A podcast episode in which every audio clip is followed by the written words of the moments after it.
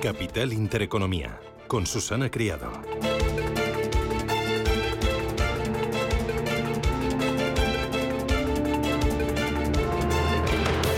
Señores, ¿qué tal? Buenos días, muy buenos días y bienvenidos a Radio Intereconomía. Es lunes 2 de enero ya de 2023. ¡Feliz año nuevo! Estrenamos año, estrenamos semana, estrenamos jornada en la bolsa. Eh, a ver, a ver cómo se da. De momento parece que poca chicha, ¿eh? Hay todavía muchos de vacaciones, eh, poca referencia empresarial y poca referencia macroeconómica. Pero bueno, lo primero es mirar al tiempo para ver cómo arrancamos este año 2023. Cielos nubosos o cubiertos y precipitaciones en el tercio oeste peninsular. Intervalos nubosos en el resto de la península y también en Baleares. Las temperaturas van a subir algo o se mantendrán en el interior peninsular y van a bajar en Galicia, en Asturias y en el litoral mediterráneo. Hoy esperamos en La Coruña 14 grados de máxima, 17 en Bilbao, 17 también en Barcelona, 12 de máxima en Madrid y en Valencia para este lunes 20 graditos. ¿Cómo viene la jornada? Bueno, eh, es momento de poner las luces de medio alcance y ver qué es lo que nos depara o qué es lo que realmente va a importar en este año 2023, mirando siempre con el prisma de la economía. Y el enemigo a batir va a ser la inflación, va a ser el principal frente de inestabilidad. Aunque los precios han entrado en una senda de moderación en las últimas semanas de 2022, la presión sobre los costes empresariales continuará siendo relevante, especialmente en el ámbito salarial, lo cual preocupa a los bancos centrales por la posibilidad creciente de que se generen efectos de segunda ronda que prolonguen el episodio de precios altos y obliguen a intensificar las subidas de tipos de interés por parte de los bancos centrales. Aún así, tenemos algunas lucecitas verdes, como por ejemplo el abaratamiento de los fletes marinos desde los máximos alcanzados en 2021, la caída de la cotización de las principales materias primas, el menor coste de la energía y también el descenso de la demanda global. Ojo porque este año 2023 va a ser clave las tensiones geopolíticas. No hay avisos de una tregua que pueda reconducir la crisis geopolítica generada por la invasión rusa de Ucrania. La probable prolongación del conflicto durante este invierno, además de agravar el drama humano en este país, multiplicará sus consecuencias económicas. Tampoco parece haber síntomas de distensión en el choque comercial entre Estados Unidos y China por los recelos de la administración Biden hacia la tecnología desarrollada por Pekín. Y ojo a la presidencia de la Unión Europea.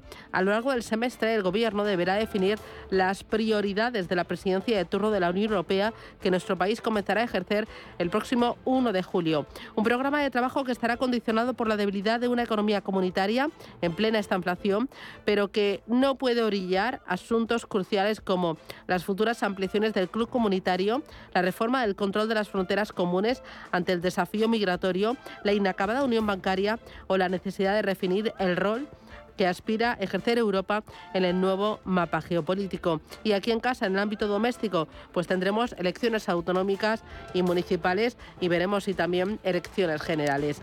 Hay, hay más. En los mercados financieros, bueno, es momento de, hacer balance. La verdad es que ha sido un año muy complicado, especialmente para la renta fija. Eh, ha acabado el peor año de la historia para la deuda tras el giro de los bancos centrales, con caídas de doble dígito para el bono alemán a 10 años, para el bono español a 10 años y para el bono americano a 10 años, que ha perdido en el año un 17,60%. En los últimos 12 meses, el índice de deuda mundial se deja un balance negativo del 16,5%.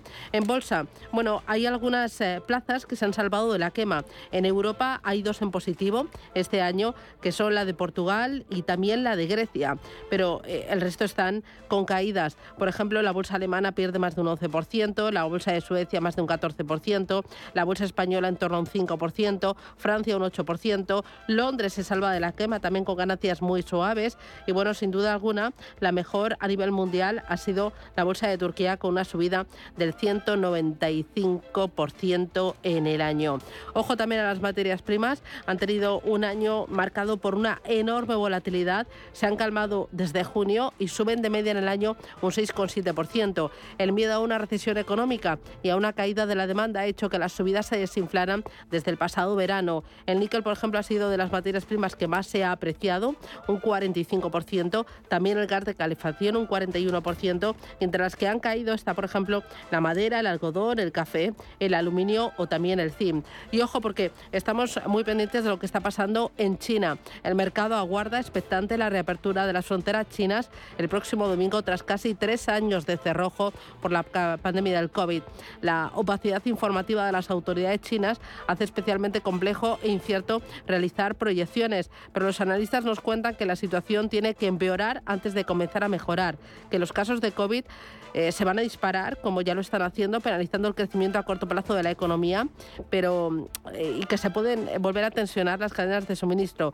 Pero sin embargo creen que eh, luego vendrá un momento de, de, mayor proyección y de mejores expectativas pasado este, estas primeras semanas. Se lo vamos a contar esto y más en Radio Intereconomía. Son las 8 y 6 y arrancamos esta segunda hora con los titulares.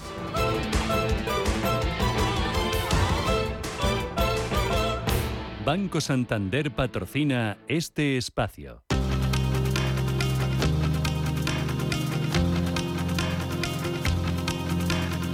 En Radio Intereconomía.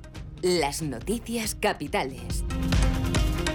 2023 arranca con subida de las pensiones y del ingreso mínimo vital. La subida de las pensiones será del 8,5% y se aplicará en las eh, contributivas y a las de las eh, clases privadas. Las no contributivas se incrementarán el 15%. En cuanto al ingreso mínimo vital, también sube un 15% hasta los 565 euros mensuales. Sobre el salario mínimo interprofesional, se espera que suba entre un 4,6 y un 8,2% este año, es decir, entre los 1.046 o los 1.082 euros mensuales en 14 pagas, ya que las negociaciones continuarán este mes de enero. Yolanda Díaz es la ministra de Trabajo.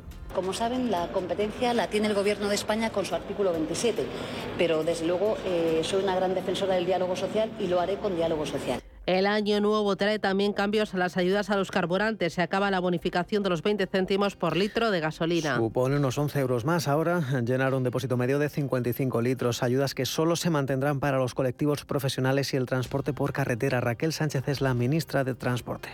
Yo creo que lo más sensato era eliminar ese descuento, esa bonificación, pero desde luego manteniéndolo como una ayuda, como un incentivo para los transportistas o para los sectores que, se ven más afectados directamente ¿no? por el precio de los carburantes, porque supone una parte muy importante en, en sus costes. Desde la patronal de estaciones de servicio creen que el Gobierno se equivoca al eliminar la bonificación para la población general. Nacho Rabadán es su director general.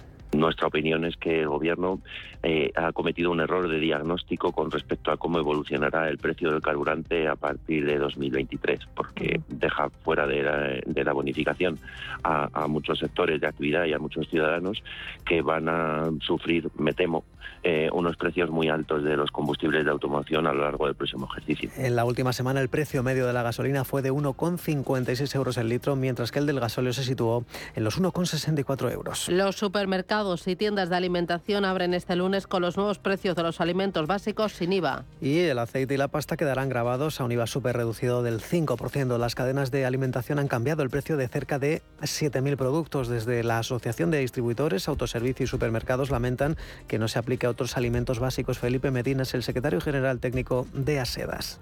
Nos hubiera gustado que hubiera llegado antes esa medida nos hubiera gustado que incluyera eh, algún producto básico más dentro de la lista y ahí los grandes ausentes a nuestro juicio pues son el pescado, la carne, eh, los yogures, incluso me atrevería a decir las conservas en un momento dado, pero evidentemente bueno pues eh, creemos que va en la línea de lo que hay que hacer sumado además a, medidas que ha presentado el Gobierno en relación con, con paliar esas subidas de costes para operadores de la cadena. Competencia vigilará que la rebaja se traslade al precio de los alimentos. Nadia Calviño es la vicepresidenta económica. Bueno, yo confío en que el sector, que además es muy consciente de que tienen una responsabilidad especial en este momento, colabore y, transmita esta bajada de los precios que, va a notarse inmediatamente en, las, en los bolsillos de las familias españolas. Y si no, la Comisión Nacional de Mercados y de la Competencia va, a tener una indicación muy clara de vigilarlo y habrá sanciones si no se cumple. Hoy entra en vigor el nuevo sistema de cotización de autónomos por ingresos reales. 15 nuevos tramos de cuotas que irán desde los 230 hasta los 500 euros y variarán hasta 2025 en función de los rendimientos netos. Los trabajadores por cuenta propia tendrán la posibilidad de cambiar de tramo cada dos meses y hasta seis cambios al año. El precio de la electricidad repunta este lunes a 114 euros megavatio hora. Supone un aumento del 1.852% respecto al domingo. Entonces el precio medio fue de 5,85 euros el megavatio hora. Los clientes de tarifa regulada pagan un 23% menos de media gracias al mecanismo de la excepción ibérica. Abrimos la agenda del día. Hoy conoceremos los PMI manufactureros de diciembre en España y el conjunto de la eurozona. Referencia que también vamos a conocer en Alemania y en Francia, donde además habrá una subasta de deuda a corto plazo, mientras que en Italia y Reino Unido también conoceremos eh, la actividad de las fábricas correspondiente al mes de diciembre. También en Reino Unido, donde no opera el FTSE de Londres, el resto de las bolsas europeas operan con normalidad de vuelta a nuestro país. Vamos a conocer también los datos de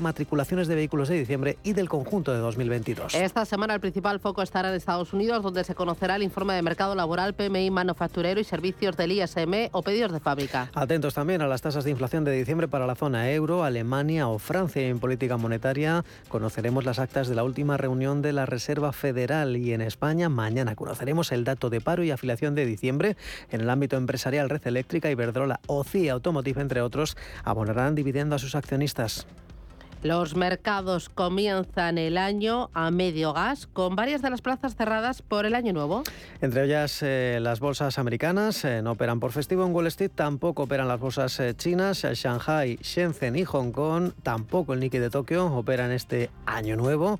Tenemos la referencia en Asia del Kospi surcoreano, donde de momento está cayendo un 0,5%, 2.225 puntos. Y a estas horas, las principales plazas europeas, los futuros avanzan subidas del 0,12% para el DAX germano, mientras que el Eurostox 50 registra subidas a estas horas del 0,45%. Todo apunta que el IBEX 35 va a liderar esas subidas en el viejo continente. De momento el futuro sobre el selectivo español avanza un 0,6%, un IBEX 35 que va a comenzar desde los 8.229 puntos eh, después de perder el pasado viernes más de un 1%. Va a intentar compensar esas pérdidas, aunque ni durante hoy ni durante gran parte de la semana va a contar con importantes referencias. Eduardo Bolinches, analista de Invertia jornada clara, clara de transición. Nos vamos a aburrir muchísimo, ¿eh? A ver si aguantamos la zona inferior del rango. Un 8.216 aproximadamente. Vamos a abrir tan, tan, tan cerca de ellos que ahí habrá un poquito, pero solo un poquito de tensión. Por la parte de arriba, 100 puntos por encima, más o menos de donde vayamos a abrir, tenemos otra vez el techo. Y mucho me temo que habrá que esperar al próximo lunes 9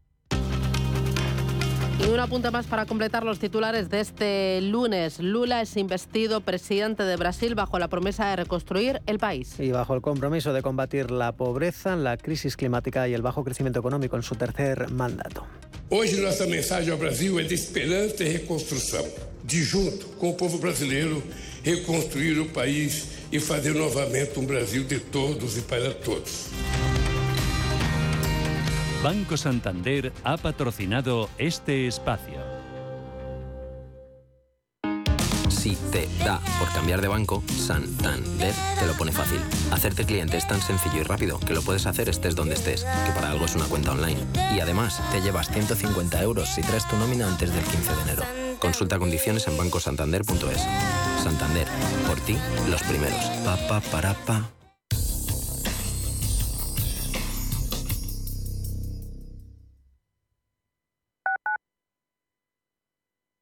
¿Buscas una empresa profesional de mudanzas con 60 años de experiencia? SIT SIT. Con personal altamente cualificado que haga más fácil tu mudanza. SIT. Y que además tenga guardamuebles. SIT. Si quieres seguir teniendo las cosas tan claras, no te arriesgues. Confía en los mejores en mudanzas locales, nacionales e internacionales de España desde 1960. SIT. Solicita presupuesto para tu mudanza rápida y gratuitamente en sitespain.com. Sit and relax. Los nuevos conceptos energéticos son ya un presente. Por ello, en Radio Intereconomía nos sumamos cada semana a I más Verde, un programa sostenible y eficiente, productivo e innovador en el que analizamos etiquetas tan conocidas como eco, cero, bajas emisiones, descarbonización o renovables. Recíclate cada martes de 2 a 3 de la tarde en Radio Intereconomía con José Luis Pichardo y descubre el futuro más verde. Urbanitae es una nueva plataforma de inversión inmobiliaria que te permite invertir a lo grande con cantidades pequeñas. Uniendo a muchos inversores, logramos juntar el capital suficiente para aprovechar las mejores oportunidades del sector. Olvídate de complicaciones. Con Urbanitae ya puedes invertir en el sector inmobiliario como lo hacen los profesionales.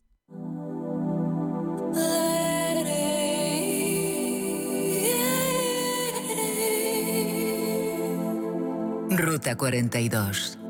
Los sábados a las 8 de la tarde en Radio Intereconomía. Un viaje infinito por las grandes músicas. Ruta 42. Un programa de Joaquín Martín.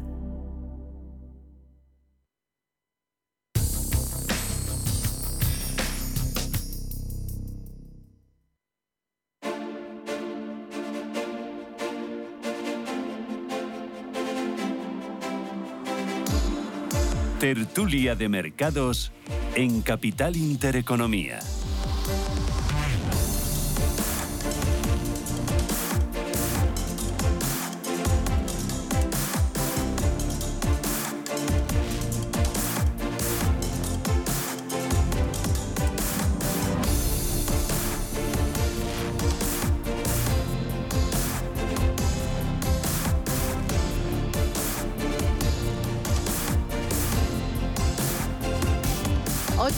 Minutos de la mañana, tertulia de mercados, eh, la primera del año. Hoy me acompaña Luis de Blas. Luis, ¿qué tal? Buenos días. Hola, buenos días. Feliz año nuevo. Muchísimas gracias, igualmente. ¿Qué tal? ¿Cómo has arrancado el curso? Esperando a ver qué nos, qué nos dan. Oye, la noche vieja, ¿bien? La noche vieja, bien. Sí, ¿pediste muchos deseos? Pedí muchos deseos. Sí. A ver si se cumple alguno. Eso, que se cumplan, que se cumplan. ¿Pero ha sido bueno o no? Ha sido buenísimo. Sí, ya, ya. Eh, Luis de Blas, gestor de Valentum. Me acompaña Alfonso de Gregorio. Alfonso, ¿qué tal? Buenos días. ¿Qué tal? ¿Cómo estamos? Buenos ¿Tú días. qué tal? Bien. Bien, ¿cómo celebraste la noche vieja? Muy tranquilo. Sí. O sea, por aquí, por Madrid, muy tranquilo. Mm. Ya no tengo edad. Ah, O sea, creo yo, Pero es un baby. ¿Eh? Es un baby. Bueno, bueno. No, claro que tienes Muchas edad. gracias, muchas Claro. Alfonso de Gregorio es codirector de inversiones de Finaccess Value. Eh, José Antonio Larraz, ¿qué tal? Buenos días. Buenos días, Susana. Feliz año nuevo. Igualmente para todos, igualmente. Estos días, ¿qué tal? Pues bien, unos días por Marruecos, eh, ¿Ah, sí? cambiando de aires y muy bien. Ah, bueno, de maquita corta, ¿no? Eh, de sí, sí, vamos, total. una de 25 grados, maravilloso. Oye, Marruecos, ¿por qué? Porque no lo conocía. Ah. Y bueno, está aquí cerca y la verdad es que es un país maravilloso, una cultura muy diferente y, y bueno, lo hemos pasado fenomenal. Yo lo tengo pendiente ahí de, de mis temas pendientes para este año, a Pues ver si lo cumplo. Muy recomendable. José Antonio Larraz es socio y gestor de Equam. Y me acompaña Miguel Uceda. Miguel, ¿qué tal? Buenos días. Buenos días y feliz año. Feliz año nuevo. Igualmente. Oye, muchas gracias porque nos ha traído aquí unos dulcecitos para arrancar el año, Pues acaso no aunque la mitad de la redacción suficiente. hemos dicho que hoy a plan. Hoy boquita cerrada. Hoy no entra nada. Eso empieza a partir de Reyes, a Ya, partir de Reyes. Ya. Pero- Bueno, en Reyes hacemos un pequeño break. Eso es. Pero es que eh, ha sido demasiado estos días, ¿no? La verdad es que sí. Es que es to- todo además comer, comer, cenar, la copita, el tardeo, todo, todo. Ahora ya hay que volver al trabajo, Eso. a descansar. Bueno, Miguel Uceda es director de inversiones de Wealthia Management. Eh, enseguida miramos a futuro y vemos cómo estáis preparando las carteras para este año 2023. Pero en 2022, eh, ¿en qué os habéis equivocado? Eh, Luis, Bueno, nuestro- que te veis con la cari... Sí, no, no, no. no, nos- eh, te equivocas en ciertos valores como nos pasa todos los años, ¿eh? pero que lo que sí que es cierto es que este año ha sido un año muy difícil para nuestro activo. O sea, nuestro nicho que es el, el el- las compañías de pequeña y mediana capitalización pues ha sufrido muchísimo en Europa y, y nosotros con ellos. ¿Y por qué han sufrido tanto? Pasa siempre que hay una, que, que hay una crisis, caen más que las, que las grandes. Y en el 2008, por ejemplo, se ve perfectamente, cayeron un 25% más que las, que las grandes. Luego recuperan, ¿eh? Luego, por eso siempre pensamos, por eso pensamos que la oportunidad ahora, ahora mismo en este sector, en este nicho, es es súper súper interesante. porque, porque luego vuelven otra vez a las valoraciones que, que, que estaban y, y, bueno, si la bolsa recupera deberían recuperar todavía más. Y eh, dentro de ese nicho de pequeñas y medianas compañías, ¿algo que te haya quitado el sueño? No, no, no, No. no, no, no, no, no. O sea, que siempre, pues eso, un poco lo que dice Warren Buffett, ¿no? Inviertes en compañías, no inviertes en acciones. Entonces, siempre tienes contactos con, con los equipos directivos, sabes lo que hay detrás o intentas saber lo que hay detrás y, y no ha habido así nada, nada grave que nos haya quitado el sueño. Alfonso, vosotros, ¿en qué os habéis equivocado? Bueno, nosotros lo que tenemos son productos con un perfil bastante defensivo, bastante patrimonialista. Y algunas cosillas que nos hemos equivocado, pues lo, lo común es la palabra pronto. Nos hemos salido pronto a algunas cosas, eh, concretamente, por ejemplo, Vidrala. Eh, con todo el tema de la crisis energética, pues, pensábamos que le iban a atizar más. Y, y minusvaloramos el, eh, la capacidad del equipo gestor, que lo ha demostrado durante muchos años, y los resultados han sido bastante buenos. Y después también nos hemos metido en algunas historias demasiado pronto. ¿vale? O sea, tenemos confianza en ellas, pero ejemplo Robi. O sea, eh, que el mercado nos daba una oportunidad de entrada muy interesante, de mucha calidad, pero que estaba prohibitivo a nivel de ratios hace, un- hace unos meses. Eh, aprovechamos las fuertes caídas que tuvo y ha seguido cayendo más, entre otras. Pero vamos, por poner dos ejemplos, yo, creo que nos hemos salido prontos de algunas cosas, nos hemos metido pronto en otras cosas. Eh, vosotros, eh, José Antonio, Bueno, pues eh, equivocarnos, siempre nos equivocamos. ¿habéis sufrido mucho este año? Eh, no, la verdad es que ¿Vosotros este no? año ha sido relativamente bueno. También es verdad que los años anteriores, pues a, a lo mejor no, no lo habíamos hecho tan bien. eh, y este año, pues, pues eh, hemos, hemos batido al mercado. Hemos- Claro, ¿qué te ha funcionado bien? Eh, bueno, en, en general creo que las compañías lo están haciendo muy bien en cuanto a resultados eh, y, y- y, bueno, eran compañías que ya estaban castigadas y, y, bueno, pues no, no había mucho margen de caída adicional, entonces, eh, y siguen estando muy baratas. O, por cual, ejemplo, ¿qué te ha funcionado mejor? eh, pues eh, el sector energía obviamente pues ha, ha funcionado bien. ¿no? No, no- no tenemos una exposición enorme, pero sí que tenemos alrededor de un 10% del fondo y, y eso pues este año, o sea, el año pasado eh, ha funcionado muy bien. Miguel, Pues eh, ¿a vosotros qué tal? ¿Cómo os ha ido? bien, no nos podemos Sí. quejar. Tenemos dos, dos fondos en primer cuartil. Es difícil para una casa que tiene poca gama, pero, pero estamos bastante contentos. Pero sí nos equivocamos en algunas cosas, ¿no? Sí que vimos bien toda la evolución de inflación y cómo iba a llegar el contagio a renta fija, pero luego no vimos el tema de cómo iba a afectar también a- al growth, ¿no? A las compañías tecnológicas, temas de valoraciones, nos costó un poco más eh, cambiar el, el sesgo ahí. Em, pero en general, pues relativamente contentos. Tampoco nos creímos lo de Rusia, eso es un fallo también Ya. bastante gordo. Hay que lo hicimos es profeso, o sea, no creíamos Porque que iba a que a suceder. durar, o que no iba a suceder y luego iba a ser No iba, no iba a suceder porque tú puedes eh, cubrirte durante todo el año por mil eventos, ¿no? Y el evento de Rusia nosotros lo, lo vimos y dijimos, no, esto no va a suceder y por tanto no tenemos que hacer nada, no tenemos que cubrir, no tenemos que cambiar las carteras porque no va a pasar nada. Y nos equivocamos, claramente. Ha sido este año un año más de, de value y menos de crecimiento. Sí, sí, claramente. O sea, el, el- la subida de tipos de interés lo que hace es que básicamente penaliza a las compañías que tienen los flujos de caja más alejados en el tiempo. Y entonces eh, eh, lo que ha pasado ha sido pues exactamente eso. Y los que tienen los flujos de caja aquí muy cerca, muy cerca, muy cerca y ya están ganando el dinero que, que- que tienen que ganar, pues, pues eso es lo que hay. A nosotros eso nos penaliza también, ¿eh? O sea, nosotros sí que somos de compañías que crecen. A nosotros nos, nos gustan que las compañías, pues, al menos crezcan un 4, un 5% como mínimo. Y, y entonces, pues eso, eso sí que ha sido un año muy, muy complicado porque eh, por sectores ha habido unas diferencias absolutamente abismales. Sí. Abismales. Lo que estaba comentando José Antonio antes, ahora con el tema de la energía, por ejemplo, ha tenido un performance en el año maravilloso y, y otras, pues eso, caídas del 35, del 40, bueno, hay que ver el Nasdaq cómo está, o sea, es una, una- una locura. Bueno, ha sido un año de, de gran dispersión, ¿no? Eh, al final hemos visto que dentro de un mismo sector ha habido compañías que lo han hecho muy bien y otras muy mal, pero con diferencias del 20, del 30 o del 40%. Sí, lo ves en el sector financiero, por ejemplo, el sector que ha Bueno, funcionado. el sector eh, financiero, o sea, el otro día lo veía, Caixa un 50% arriba y Santander un menos 6 eh, abajo. Como siempre. ¿No? O sea, lo de Santander sorprende. No, no lo sé, pregunto, el BBV o las telefónicas. O sea, no, no sé, es un poco la línea, ¿no? Eh, vamos, por lo menos me lo parece. Ya, a mí. pero luego un, un Caixa, ¿Eh? un Sabadell, un un lo han Caixa, un muy, bien, Bank muy bien. Inter, un... Sí, sí, estamos un poco en esa tónica, ¿no? O sea, yo creo que... pero esto es una opinión mía, o sea, banca puramente doméstica, que sabes muy bien a lo que juega, que...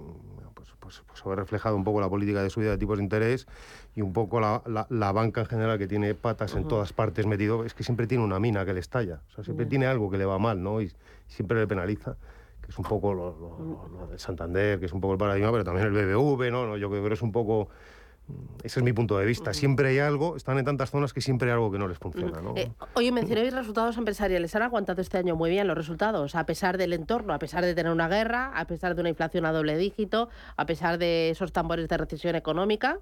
Han muy Vamos, eh, yo creo que esto es un dato muy tranquilizador porque los resultados de las compañías en general han sido muy buenos, muy buenos, muy positivos en, en muchos sectores. Obviamente siempre hay algún sector un poco más castigado, pero, pero en general creo que no ha acompañado el comportamiento de las cotizaciones con el comportamiento de las acciones. Y, o sea, con el comportamiento de los resultados. Y, bueno, es verdad que existe este miedo a que exista, a que venga una ralentización de los resultados eh, en los próximos meses o trimestres debido a una ralentización económica, pero creo que el castigo en la cotización descuenta o mucho más que descuenta ese posible o esa posible ralentización económica. Para el año que viene, ¿cómo esperen los resultados? ¿Van a seguir aguantando? Mm, nosotros pensamos que, que no. Llevamos pensando varios trimestres eh, que no van a poder aguantar, eh, pero es verdad que la fortaleza de la inflación ayuda. Eh, al final es una cosa que, que, que, beneficia. El incremento de ventas nominal ha sido brutal en muchas compañías. los márgenes han aguantado y los resultados han sido espectaculares. el problema es que nos enfrentamos a, una economía en 2023 eh, con, con, posibilidades de, entrar en recesión. Hoy decía el, el Fondo Monetario Internacional que prácticamente Estados Unidos, Europa, China, que prácticamente tres, tres, tres cuartos de la economía mundial iba a estar iba a estar en recesión en 2023 y eso terminará afectando a los resultados empresariales seguro. ¿no? Vosotros sois gestores muy de compañías, de analizar eh, la caja, la deuda, los resultados. ¿Tenéis en cuenta esas grandes magnitudes? ¿La inflación, eh, la posible recesión económica, las subidas de tipos de interés? Sí. O sea, qué esperas? ¿Cómo lo ves? Totalmente sí. Bueno, pues coincido con el diagnóstico. Nosotros llevamos varios trimestres también pensando que, oye, que, que inflación, subida de tipos, iba a erosionar la demanda y con la demanda, con esa erosión de la demanda iba a erosionar los resultados empresariales. Eso nos ha producido, sinceramente. O sea, insisto, nosotros el perfil que tenemos, también por la tipología de cliente que tenemos, de partícipe, es, bastante defensivo, ¿no? Entonces, bueno, pues, eh, hemos pasado un poco por encima de todo esto. Eh, hemos estado mucho en compañías, energía, sector financiero, eh, alimentación, donde, donde los ingresos eran un poco más previsibles, en principio, ¿no? Pero sí somos totalmente, siempre, siempre lo comentamos, ¿no? Somos de la opinión de que la macro acaba drenando la cuenta, se acaba drenando la cuenta de resultados de las compañías. No se puede vivir de espaldas a la macro. Esa es nuestra opinión. Nosotros, fíjate que, somos todavía quizá un poco más de, compañía, compañía, compañía, compañía. Eh, está claro que, o sea, lo que se dice bottom-up, eh, necesitas, y además la coges con, al, al entrevistarte con diferentes equipos directivos, pues vas cogiendo ese punto macro y, como, como, bien dice Alfonso, que afecta a las compañías. Las compañías no son inmunes a crisis de consumo, no son inmunes a subidas de las materias primas, etcétera, etcétera. Luego ya está la labor del gestor de, pensar si, si las guías que ha dado la compañía para el año pues son, son factibles o no son factibles, etcétera, etcétera. Pero pero desde luego que sí, no puedes vivir ajeno a esto. Nosotros, por ejemplo, pues coges otros ciclos que, sean diferentes. Hablando precisamente de Alfonso, que estaba hablando de Robbie, pues muchas veces te, vas a compañías algo más defensivas, pues, pues eh, buscas eh, sectores que, estén un poquito más aislados de, la economía también, oye, también existe justo lo contrario, los sectores más, más expuestos, a lo mejor la bolsa le ha dado demasiado. Esto no es fácil. ¿Vosotros en cuanto a inflación, cómo lo veis? ¿Y recesión económica la veis? Eh, es probable. O sea, no, nos cuesta mucho hacer predicciones macroeconómicas. Es probable que haya una cierta ralentización o incluso recesión económica en los próximos trimestres. Pero, de nuevo, insisto, eh, las cotizaciones en muchos valores descuentan unos escenarios muy catastrofistas y creemos que, aunque haya ralentización y recesión, estas cosas pasan. Eh, es muy curioso. Estábamos analizando el comportamiento de las compañías de la cartera en esta fase de COVID, de años muy duros en los que eh, las compañías han sufrido mucho y, todas han más que recuperado los resultados de antes de 2019. O sea, las cosas es verdad que se producen, pero luego pasan y, cuando están descontadas en, la cotización, pues, pues, pues a nosotros no, nos preocupa demasiado. y luego, por otro lado, me preguntabas por la inflación. Nosotros pensamos que la inflación está aquí para quedarse, de que los bancos centrales llevan engañándonos demasiado tiempo y, continúan haciéndolo. O sea, esto, eh, la inflación es muy difícil de controlar y, bueno, en ese sentido sí que pensamos muy mucho cuando invertimos en una compañía cuál es la capacidad de las compañías a traspasar precios y, cubrirse de esa subida de los costes que están sufriendo. Así que tenemos inflación en torno al 5% durante largo tiempo, Miguel. Pues Posiblemente, pero es verdad que va a caer, ¿eh? es verdad que eh, por efecto base mm, va a ir mejorando, eh, por lo menos se ve en, Estados Unidos claramente, en Europa es más difícil de ver, pero pero vamos a tener algo menos de algo menos de inflación seguro, por lo menos comparativamente con este 2022, algo que también ayudará, entendemos, a la renta fija que este año, como bien comentabas tú antes de, estar de, de esta reunión, pues se ha comportado pues ha tenido el peor año de la historia en, en, muchos casos, ¿no? Entonces, en el año 2023 sí que pensamos que se va a romper la correlación, por lo menos de caída entre renta fija y renta variable. Aquí sí que va a haber oportunidades de que la renta fija haga de colchón si la renta bueno, es que era lo normal. Lo normal Esto que era ha ocurrido que cuando la bolsa bajara, la renta fija subía y al revés. lo que ha sido anormal ha sido lo de este año, los dos. Eh, hasta luego, Lucas. Este año ha sido complicadísimo para las carteras mixtas para las más prudentes, que han sufrido muchísimo más, eh, estábamos viendo pues caídas en los índices de renta fija del 13, del 10, del 15%, o sea, son caídas normales para instrumentos de renta fija sin, sin, sin irnos a, a, ningún tema extraño. Con lo cual, en 2023 sí que en Huelge pensamos que, que va a cambiar, ¿no? Va a cambiar el, la correlación entre los dos activos, la inflación se va a moderar un poquito y va a permitir que por lo menos, oye, la renta fija aporte algo. Me, voy a ir a publicidad, primera paradita, y me decís cómo tenéis eh, preparadas las carteras, qué tenéis eh, en cartera y así eh, conocemos un poco mejor vuestras estrategias. Publicidad y vamos con ello.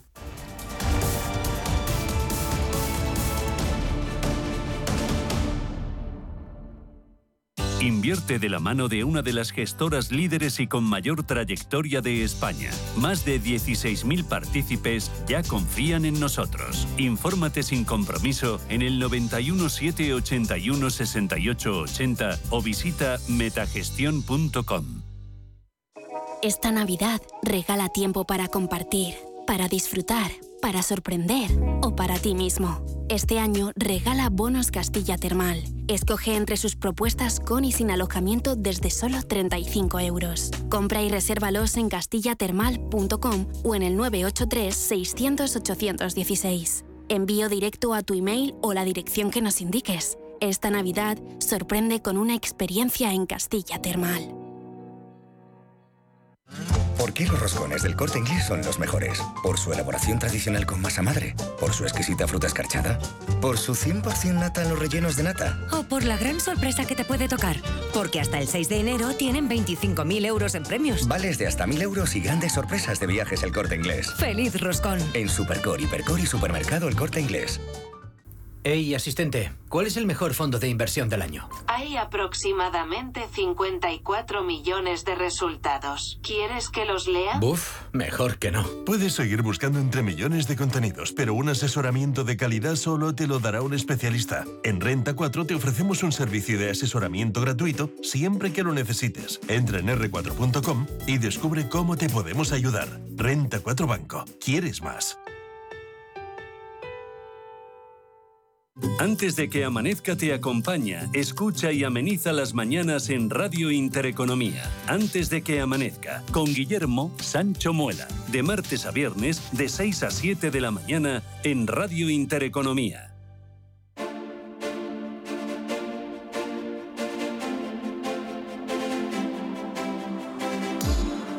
Tertulia de Mercados en Capital Intereconomía.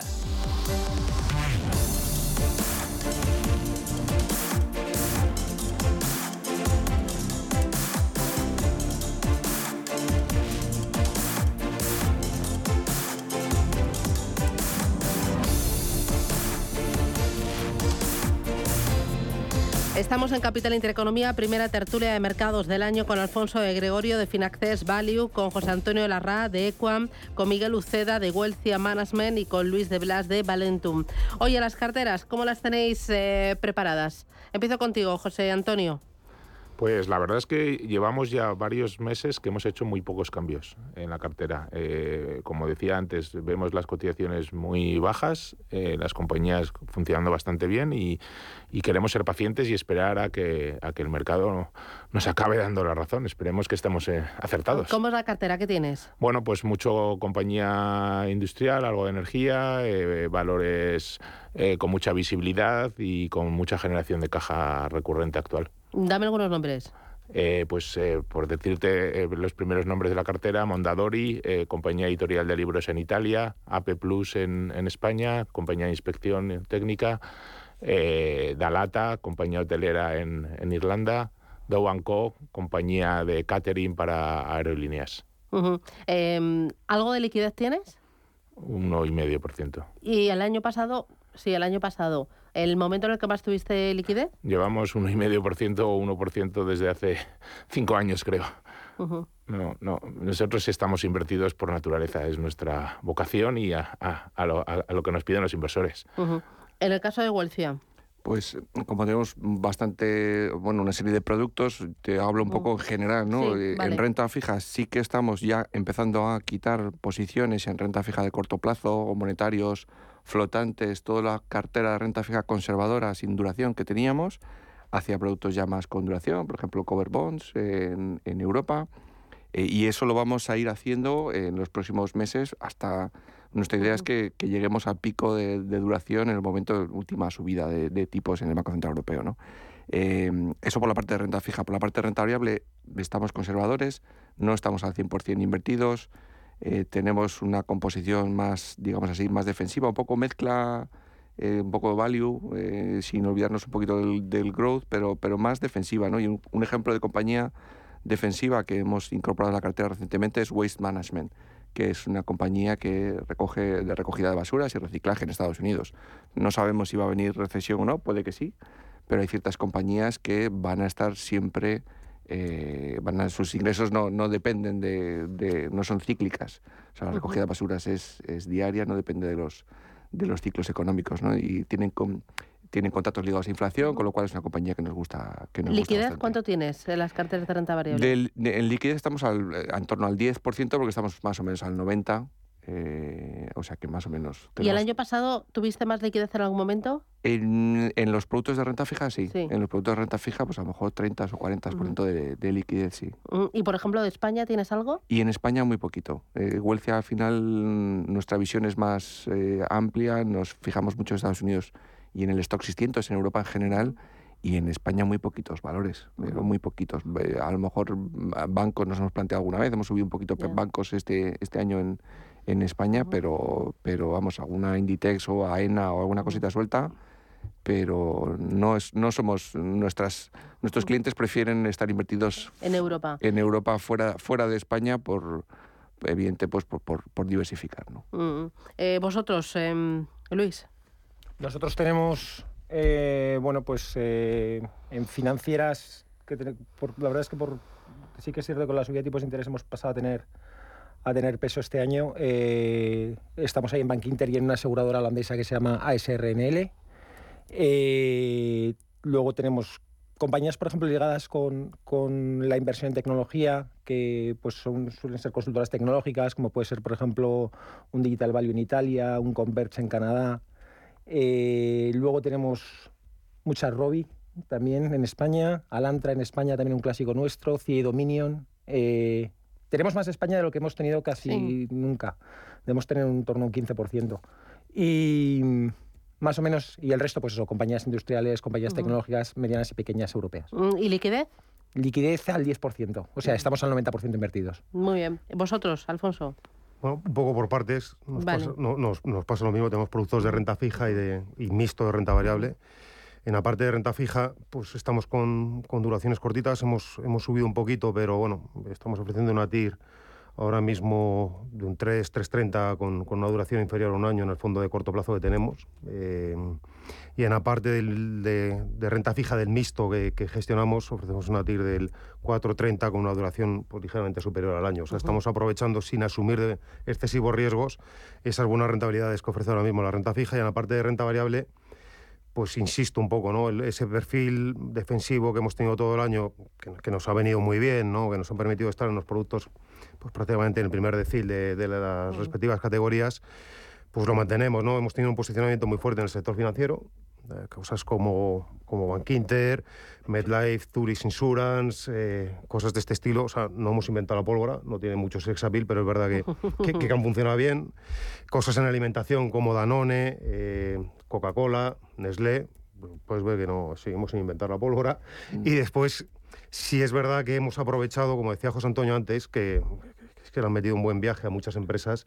Si estamos aprovechando, hemos aprovechado para, para, para meter en las tripas del fondo ideas que se han quedado, bueno, que les han pegado bastante. Cosas como ASM Infineon, la Robi o cosas como Fluidra, ¿no? que se han caído 50, 60% este año, que son de mucha calidad y que dan pocas oportunidades de entrada, como la, de, la, bueno, como lo la del del año Fluidra pasado. ha sido bárbaro este año, ¿eh? Sí, también es verdad de que... Robi también, ¿eh? Lo de Robi también, insisto, lo hemos hablado un poco por encima antes de Robi, también es verdad que venía de valoraciones muy exigentes, que había subido muchísimo. Pero bueno, nosotros en Robi lo comentaba antes, nos gusta mucho la compañía, el equipo gestor, pero bueno, nos metimos creyendo que, que la estábamos clavando y nos hemos comido una buena caída adicional. ¿no? Ujú. También es verdad que hemos promediado en la bajada, o promierdado, no sé cómo se dice, pero vamos. ¿Y liquidez? Liquidez, ¿En las eh, mira, de renta variable? Hemos estado, eh, tenemos ahora alrededor del 7-8%, pero es verdad que la liquidez, que en, pero en momentos hemos, hemos tenido más, hemos tenido incluso 15%, 16% en, en- en el mixto, si no hemos aprovechado más que para la renta variable para invertir en renta fija. Sí. Eso es así. Por fin se puede trabajar en renta fija, sí, sí, ¿eh? pregúntaselo a mi compañero David. Está, está- está encantado, está encantado. Está haciendo carteras fin. para clientes y demás. o sea, por fin. Que le brillan los ojos. Sí, sí, le brillan los ojos, sí, sí. Me voy a publicidad. Eh, la última parte. ¿Estáis notando menos apetito por parte de los clientes por estrategias eh, ibéricas? O sea, eh, por que quieren carteras con mucho más sesgo internacional y menos España. Publicidad y me lo contáis.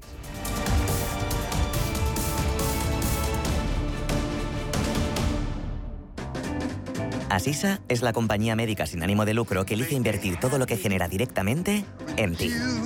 Aprovecha un 30% de descuento en tu seguro de salud y dental durante 2023, contratando además vida, decesos y accidentes antes del 31 de enero. Mejor así, ¿verdad? Infórmate en asisa.es o en el 910 10 21 y consulta los productos incluidos en la promoción en nuestra web. Asisa, empresa colaboradora de Teatro Real cerca de ti. ¿Te habían pagado alguna vez por aprender? Bueno, quizás tus padres te hacían algún regalito al finalizar el curso. Pero, ¿te habían pagado alguna vez 200 euros por aprender de trading? El broker IG lo está haciendo. Hasta el 31 de enero, IG está dando bono de 200 euros para operar en Turbo 24. ¿Cómo conseguirlo? Abrir cuenta real, hacer el curso de tres vídeos tutoriales y aprobar el test final. Más información en IG.com. El trading de Turbo Warrants, productos cotizados, está asociado a un riesgo elevado. Un regalo con el que nunca se acaba la diversión porque tiene cientos de juegos para niños y mayores. Pues claro, la Nintendo Switch. Hasta el 5 de enero llévatela en oferta en el corte inglés por 319,90 euros. Y ahórrate 30 euros al comprarla con el juego Switch Sports. Unidades limitadas. En el corte inglés. En tienda web y app. Si caminas solo, irás más rápido. Si caminas acompañado, llegarás más lejos. Luna Sevilla es su asesor patrimonial de referencia. Prestando nuestros servicios como agentes de Caser Asesores Financieros, somos una empresa con amplia experiencia profesional y una clara apuesta por la formación de calidad, la información transparente y objetiva y por el asesoramiento financiero personalizado y continuado. Si desea más información, visite lunasevilla.es o llámenos al 91 762 3442. La vida está cambiando y la economía también. ¿Has escuchado términos como Bitcoin, Ethereum, NFTs, Web3 y aún no sabes bien qué significan? En My Economy te lo explicamos. De lunes a viernes de 3 a 4 de la tarde con Sergio Fernández en Radio Intereconomía.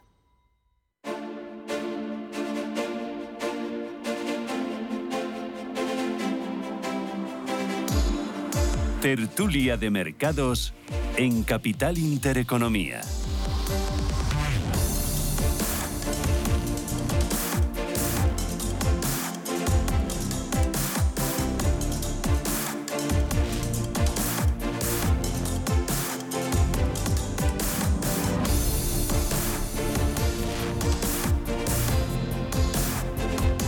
Nos queda muy poquito. Último tramo de la tertulia con Alfonso de Gregorio, José Antonio Larraz, Miguel Uceda y Luis de Blas. Eh, ¿Hay menos apetito por las estrategias nacionales? No sabría decirte mucho. Nosotros tenemos una cartera en que tenemos de todo, es una cartera europea y no tenemos un fondo específicamente español. Yo creo que como siempre lo que pasa es que el inversor va buscando y va mirando con el retrovisor, ¿no? Y buscando dónde se ha conseguido la rentabilidad pasada. Y, y bueno, yo, nosotros pensamos que hay que mirar un poco hacia, hacia el futuro y, y, y mirar eh, eh, gente que hace buenos procesos, buenas inversiones y, y que son muy consistentes en su ejecución de los procesos. Miguel. Sí, como decía antes, yo creo que, que aunque el IBEX lo ha hecho muy bien este año, casi un menos 5 en comparación con un menos bancos, 40 del claro. Nasdaq, pero, pero la realidad es que nosotros no, no nos centramos en, en España, es un mercado muy pequeño. No. No, eh, los clientes tampoco lo demandan porque al, eh, al final quieren huir un poco, diversificar sus inversiones y salir un poco de España, ¿no? que es donde tienen el núcleo de su negocio o, o sus inversiones. Eh, En vuestro caso, ¿cuánto pesa España? Como un 15. Un 15. Sí, pero bueno, es donde encontramos un poco estilo José Antonio, ¿eh? donde encontramos oportunidades. Eh, justo ahora se- sí que es cierto, y lo, lo decimos siempre, que invertir para nosotros invertir en España es más sencillo. ¿Por qué? Porque Bueno, tienes más, conoces. conoces mucho mejor los valores, conoces mucho mejor los equipos directivos, conoces eh, siempre tienes mucha más gente que trabaja allí, que no sé qué, entonces tienes un conocimiento mayor y sueles hacerlo mejor. Eh, pero también en línea con lo que decías tú, te- el, el- el mercado es muy estrecho, hay pocas compañías donde invertir y, y, bueno, y el IBEX además está marcado por, por, por pesos sectoriales muy muy fuertes como son el de financieras y el de utilities, que, que, bueno, pues hacen difícil la, la inversión en el IBEX. Entonces, bueno, pues desde hace muchos años, no, no creo que sea, sea algo de, un- No. de este año, que, que la gente pues, pues coge normalmente otros índices más diversificados, más profundos, etcétera. Lo que sí que es evidente es que es año de gestión activa.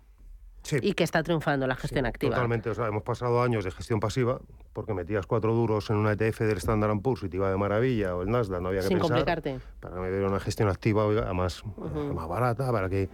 Y es verdad que este año, este año pasado, finales de 2021, ya se ha empezado a ver que la gestión activa está empezando a dar sus frutos, ¿no? Después de, de unos eh, años por el desierto y demás, eh, insisto, en los que meter cuatro duros en, una, en un índice y no complicarme la vida, pero ¿para qué voy a andar Oye, metiéndome? ¿Sufrís mucho Con, con la bolsa y con los ¿A- a mercados? nivel personal? Sí, sí. Sí, No, bueno, sí, sí. sí, de- yo personalmente creo que nos pasa a todos, tenemos dinero personal invertido, o sea que en los productos y en, o sea que sí, sí, claro, a nivel personal, dices, ¿esto por patrimonial y, y emocional, o sea, esto ¿Tú sufres también, Luis? Me gustan las canas que Sí. tengo, pero lo, lo que entiendo es dice que sufre. Tiene un pelazo. Bueno, este. Sí, bueno, yo, yo estoy aprendiendo a, a- a no sufrir, ¿eh? porque, porque al final... eh, O sea, tú tomas distancia. Sí, al- ¿qué, qué puedes hacer? Y, y al, al final, si lo miras en perspectiva a medio y largo plazo, la bolsa te va a dar, no sé, un 5 a un 15%, ahí está el rango. Pero es muy difícil perder dinero a largo plazo. Entonces, eh, ¿para qué preocuparse si, si por...? no puedes cambiar nada, ¿no? No, es que eh, eh, vamos a caer un 25% seguro en un periodo de corto plazo, seguro. Pero vamos Sí, no a me obtener... eso, por favor. No, pero eso seguro, pero, pero, pero también obtendremos un 5% a 5 años, también seguro. O sea, es que ese, es, Bueno, es- pero es con ese bolsa. 5 a día de hoy no mata la inflación, ¿eh? No, Pierdo no, bueno, dinero. Bueno, bueno, y eso es- sufro. eso, eso es verdad, eso es verdad, pero te cubres bastante en la inflación. He dicho 5 como mínimo, Ya, digo ya. que, que en el peor de los escenarios creo que conseguir un 5 invirtiendo en renta variable es relativamente fácil. Gestión activa. Gestión activa yo creo que es, es importante y se ha demostrado este año tanto renta fija como renta variable. Los dos han sufrido muchísimo. Indexarse no, no ha valido este año. Que nos vamos. Alfonso de Gregorio desde Finaccess Value, José Antonio Larraz desde Equam, Miguel Uceda desde Wealthia Management y Luis de Blas desde Valenton. Gracias y feliz 2023. Un abrazo. Gracias. Gracias. Gracias, gracias.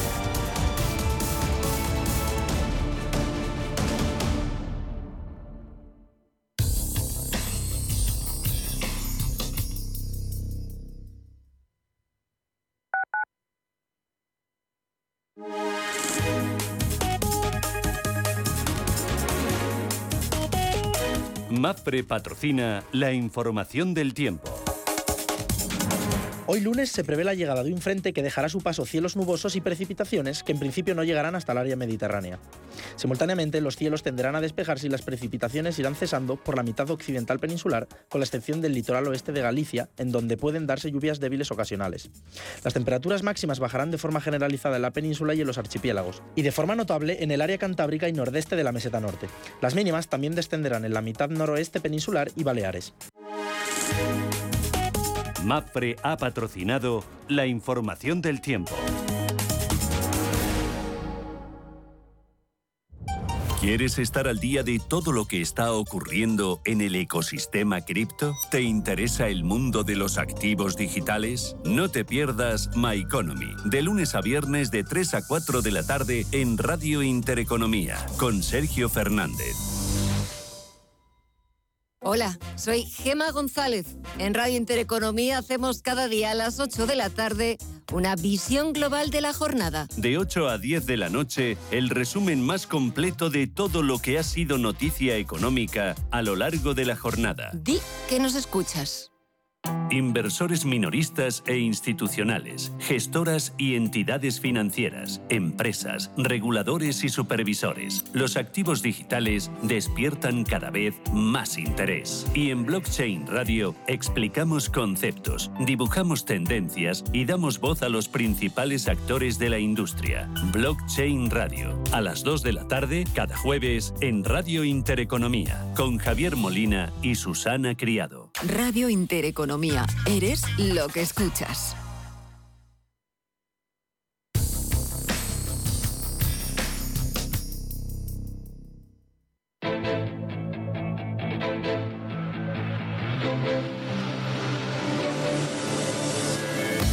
Capital Intereconomía. Empresas, finanzas, mercados.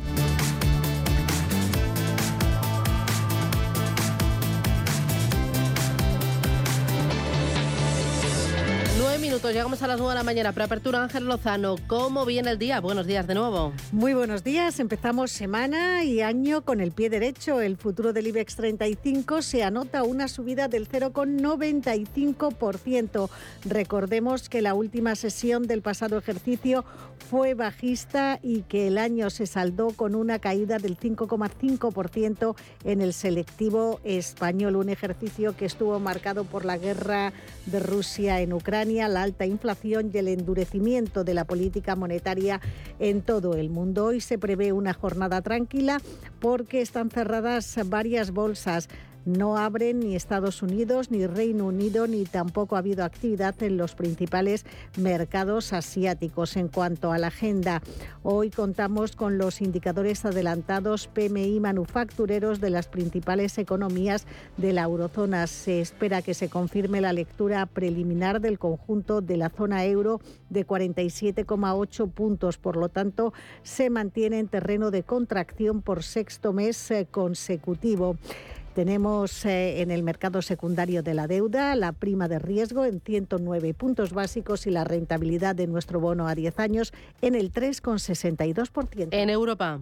Verde a la vista, Susana. Unos eh, futuros eh, sobre el DAX germano que crecen un 0,4% por encima del punto porcentual, es decir, mejor que el IBEX 35. Está París arriba ese 1 y pico por ciento. También ganancias estimadas del 0,8% para el MIPTEL italiano o el Eurostox 50. Una jornada en la que Airbus podría liderar esas ganancias ganancias en el viejo continente porque ha adquirido una participación minoritaria en la filial de Atos Evidian, según publica el financiero Leseco. Recordemos que venimos de un cierre en Asia que se reduce al Kospi surcoreano y ha caído medio punto porcentual, plazas chinas cerradas, también el Nikkei de Tokio y una jornada en la que no tenemos la referencia de los futuros americanos, una jornada en la que tampoco están operando los futuros de crudo y tenemos la referencia del euro frente al dólar ganando terreno frente al billete verde, la moneda única, un dólar 0,671 centavos. Nicolás López es director de análisis de renta variable de Singular Bank. Nicolás, ¿qué tal? Buenos días. Hola, ¿qué tal? Buenos días. ¿Y hoy del mercado qué esperar? ¿Dónde estás mirando ya? Bueno, eh, de momento en la primera sesión del año tampoco no esperamos grandes movimientos. verdad que los futuros europeos vienen con subidas significativas que se deben un poco más al, movimiento que hubo al final del cierre del viernes y cierta recuperación en Estados Unidos. ¿no? Empezamos el año con las mismas incertidumbres que acabamos el año pasado. Esta semana tenemos algunos datos eh, relevantes, sobre todo vamos a ver datos de inflación en la eurozona y el viernes tenemos el dato del empleo en Estados Unidos, que es uno de los datos clave y bueno pues a partir de ahí pues ver un poco cómo, cómo evoluciona los tipos de interés sobre todo que va a ser la clave en estos primeros meses del año. Em, ¿Qué esperas para 2023? ¿Qué esperas de los mercados de renta variable? En principio, pues eh, esperaríamos un, un, año un poco de transición, ¿no?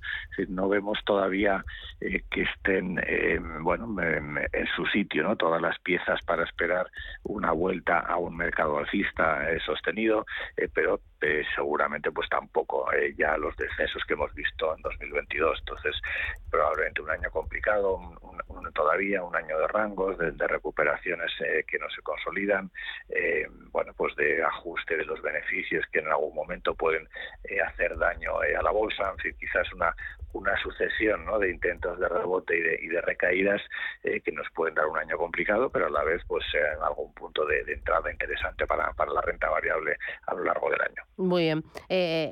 uno de los activos ganadores del año 2022 ha sido el dólar. ¿Cómo ves la evolución del dólar en este arranque de año? Bueno, se ha producido un claro giro ¿no? en, esta recta final del año 2022. Desde los mínimos, el euro ha rebotado frente al dólar eh, un 10% aproximadamente. Eh, nosotros creemos que eso pues marca eh, como mínimo pues un, fin, ¿no? que pone un suelo a lo que ha sido la caída del euro o la, el proceso de, de revalorización del dólar frente al resto de las divisas.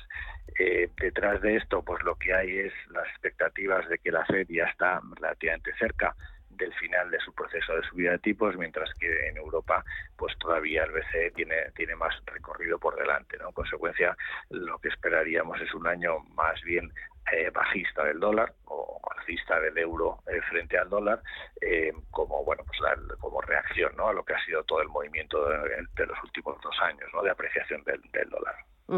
Em, ¿Tú crees que este año va a ser un año de grandes o de pequeñas compañías, de value o de growth? ¿Qué sesgos estás viendo? ¿Qué, hacia dónde balancea eh, el, el, buen tono del mercado?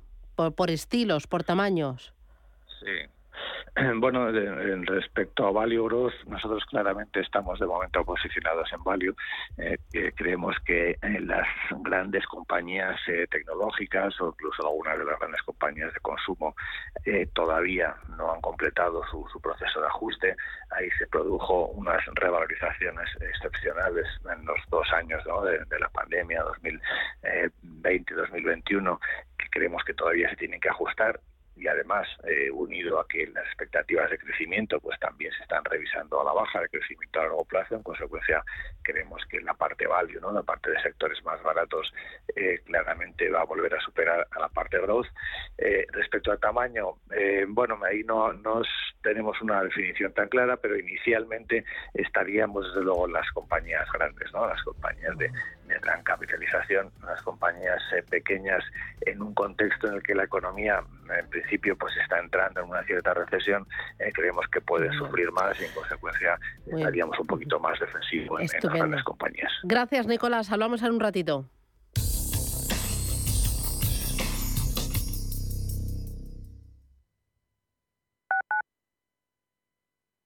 Urbanitae es una nueva plataforma de inversión inmobiliaria que te permite invertir a lo grande con cantidades pequeñas. Uniendo a muchos inversores, logramos juntar el capital suficiente para aprovechar las mejores oportunidades del sector. Olvídate de complicaciones. Con Urbanitae ya puedes invertir en el sector inmobiliario como lo hacen los profesionales.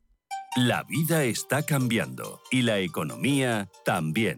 ¿Has escuchado términos como Bitcoin, Ethereum, NFTs, Web3 y aún no sabes bien qué significan? En My Economy te lo explicamos. De lunes a viernes de 3 a 4 de la tarde con Sergio Fernández en Radio Intereconomía. Lo que te gusta, lo que te emociona, lo que te estremece, lo que te espera.